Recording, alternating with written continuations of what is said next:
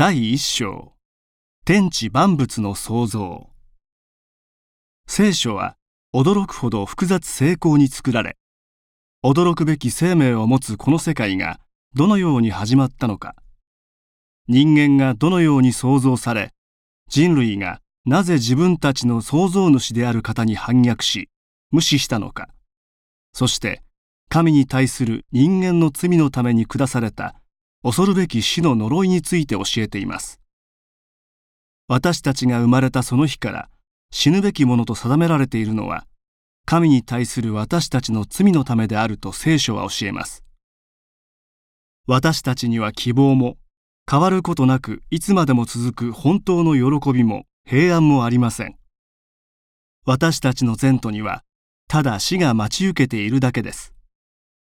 止める人も貧しい人も強い人も弱い人も自由な人も奴隷とされた人も健やかな人もやめる人もやがて私たちは必ず死んでいくのです。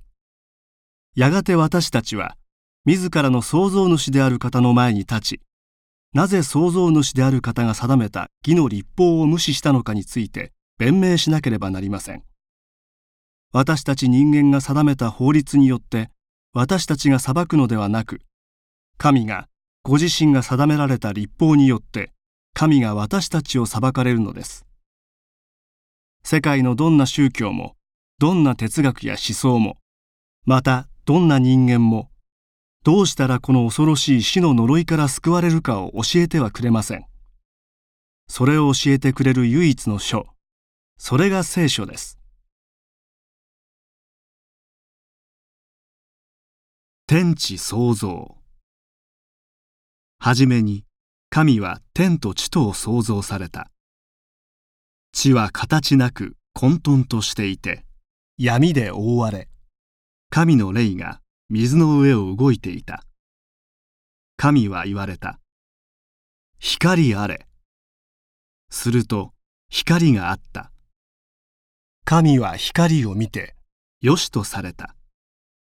そして光と闇を分け光を昼と名付け闇を夜と名付けられた。夕となり朝が来た。第一日である。神は言われた。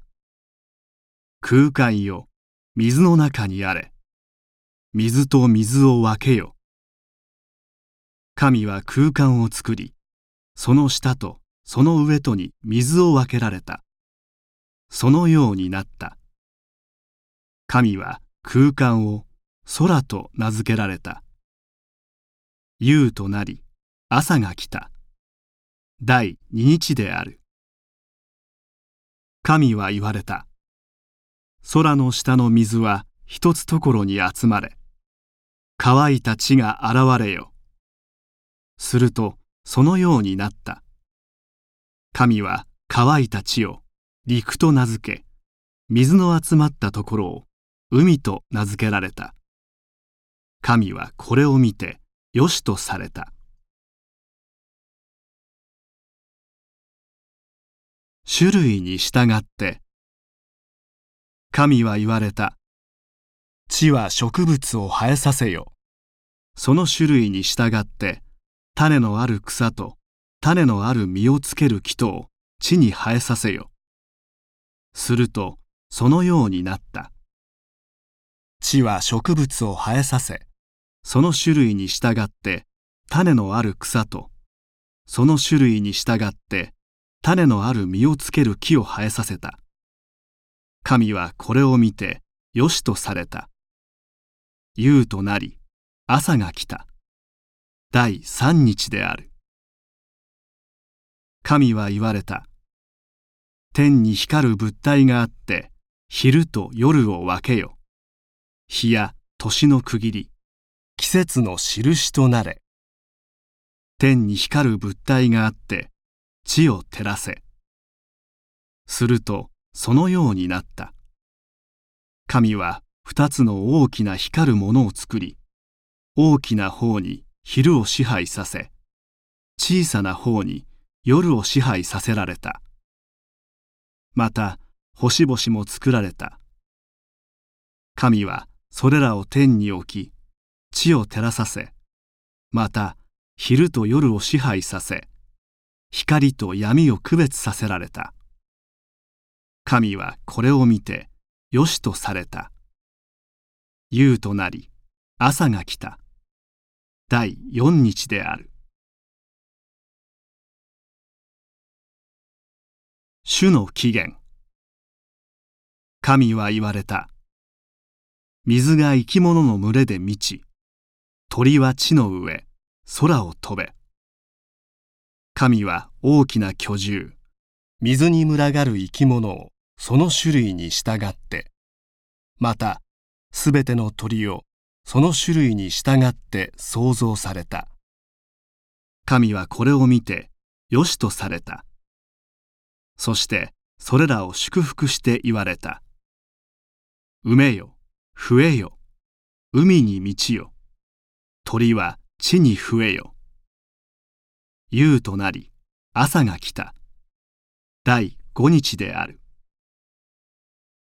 神は言われた。地はその種類に従って生き物を生ぜよ。家畜、這う者、地の獣をその種類に従って生ぜよ。すると、そのようになった。神は地の獣、家畜、地を這う者をその種類に従って創造された。神はこれを見て、よしとされた。はじめの人。神は言われた。我々に似るように、我々にかたどって人を作ろう。そして海の魚、空の鳥、家畜、地の獣、地を這う者すべての生き物を支配させよう。神はご自分にかたどって人を創造された。神にかたどって創造された。男と女を創造された。神は人を祝福して言われた。埋めよ、増えよ、地に満ちてそれを従わせよ。海の魚、空の鳥、地に動く生き物すべてを支配せよ。神は言われた。全地に生える穀物と野菜、果実をすべてあなた方に与えよう。それがあなた方の食物となる。地の獣、空の鳥、地に動くすべての生き物には各種の青草を食べさせよう。するとそのようになった。神は創造されたすべてのものをご覧になった。それは非常に良かった。夕となり、朝が来た。第六日である。天地万物は出来上がった。第七日に神はご自分の技を完成され安息なさった。神はその第七日を祝福してこれを性別された。この日にそのすべての創造の技を終わって休まれたからである。エデンの園。これが天地創造の由来である。主なる神が天と地を作られた時地上にはまだ木も草も生えていなかった。地上に雨を降らせなかったからである。また土を耕す人もいなかった。しかし水が地から湧き出て土の全面を潤していた。神は土の塵で人を形作り、その鼻に命の息を吹き込まれた。こうして人は生きるものとなった。神はエデンの東に園を設け、人をそこに置かれた。また、見て美しく、食べるに良いすべての木をそこに生えさせ、園の中央には命の木と善悪を知る木を生えさせられた。主なる神は人をエデンの園に住まわせ、人がそこを管理するようにされた。神は人に命じて言われた。園のすべての木から自由に取って食べなさい。ただし、善悪を知る木からは食べてはならない。それを食べると、あなたは必ず死ぬ。悪魔の誘惑。さて主なる神が作られた生き物のうちで蛇が最もずる賢いものであった。ある時蛇は女に話しかけた。神様が園の中にあるすべての木の実を食べてはいけないと言われたのは本当でしょうか。女は蛇に答えた。私たちには園の木の果実を食べることが許されています。でも、園の中央に生えている木の果実について神様は、食べてはいけない、触れてもいけない、死ぬことのないようにとおっしゃいました。蛇は女に言った。絶対死ぬというわけではない。それを食べると目が開け、あなたたちが神様のようになり、善悪を知る者となることを神様はご存知なのだ。すると女は、なるほど、その木の実が食べてもおいしく、見ても美しく、賢くなるために食べる値打ちがあると思うようになり、結局その実を取って食べた。そして一緒にいた男にも差し出すと、男も食べた。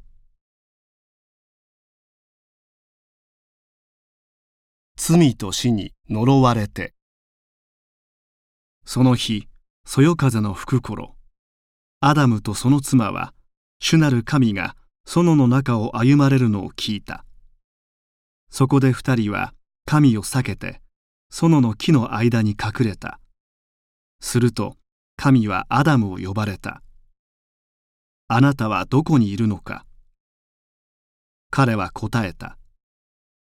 あなたが園にいるのを聞き、自分が裸なので恐ろしくなり隠れました。神は言われた。お前が裸であることを誰が教えたのか。食べてはいけないと命じた木から食べたのか。アダムは答えた。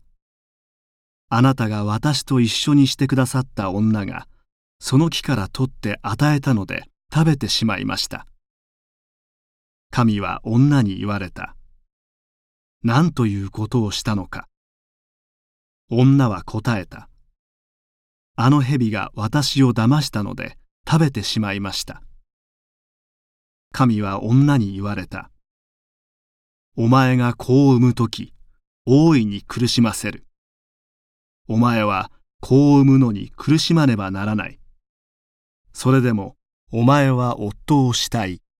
彼はお前を支配する。神はアダムに言われた。お前は妻の言葉を聞いて、取って食べるなと命じた木から食べた。それで土は呪われたものとなった。お前のゆえに。お前は一生苦しんで食を得なければならない。お前のために土は茨とアザミを生えさせる。お前は野の植物を食べる。お前は顔に汗を流して糧を得る。土に戻る時まで。お前は土から取られたから、塵に過ぎないお前は塵に帰る。アダムはその妻をエバと名付けた。彼女がすべて生きた者の母となったからである。主なる神はアダムと彼の妻に革の衣を作り着せてくださった。